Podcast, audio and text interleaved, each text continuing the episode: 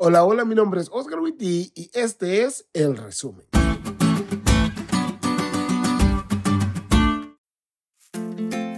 Feliz sábado amigos. Después de la semana que tuve, no puedo más que agradecer que ya llegó el sábado.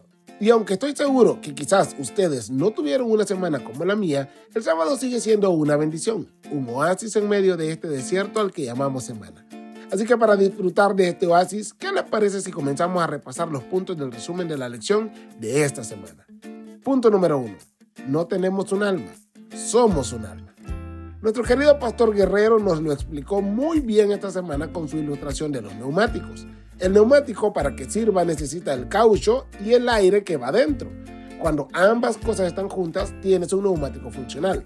Pero cuando tienes el neumático sin aire, bueno, no hay mucho que puedas hacer, ¿no? Eso mismo sucede con nosotros. El polvo de la tierra y el aliento de vida juntos forman un alma viviente. Es decir, tal como lo deja en claro la Biblia, nosotros no tenemos un alma, somos un alma viviente. Y es ese aliento de vida que Dios pone en nosotros, esa chispa divina, la que nos mantiene vivos. Sin eso, el alma muere, porque nosotros somos el alma.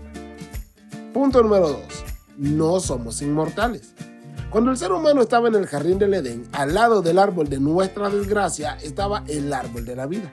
Comiendo de ese árbol, el ser humano podría vivir para siempre y ese simple elemento allí nos hace plantearnos algo. Si Adán y Eva necesitaban comer de ese árbol para vivir para siempre, entonces el ser humano no es inmortal por naturaleza. No hay nada dentro de nosotros que nos haga ser inmortales. Y ojo, Claramente el árbol no es mágico, sino más bien es un símbolo y un recordatorio. Es un recordatorio de que la inmortalidad siempre será externa al ser humano y es un símbolo de la dependencia que debemos tener del único que es inmortal en todo el universo, nuestro Dios. Y punto número 3. Los muertos nada saben. Cuando estaba pequeño recuerdo que había una caricatura que se llamaba Gasparín o Casper para los angloparlantes. Y si estás muy joven como para saber de qué iba, era de un simpático fantasmita que tenía varias aventuras. Y ustedes dirán, bueno pastor, ¿y eso qué tiene que ver con la lección? Mucho te diré yo. Porque durante mucho tiempo hemos llegado a pensar que aquellos que amamos siguen caminando por el mundo, participando activamente en decisiones y otras cosas más.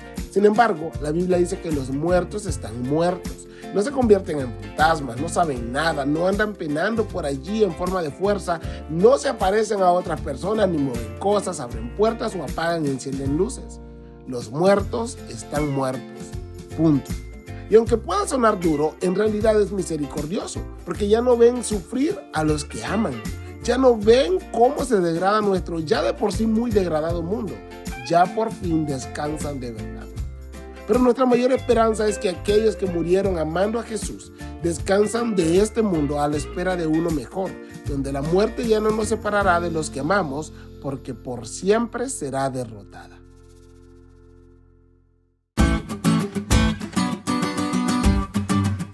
¿Te diste cuenta de lo cool que estuvo la lección? No te olvides de estudiarla y compartir este podcast con todos tus amigos. Es todo por hoy, pero mañana tendremos otra oportunidad de estudiar juntos.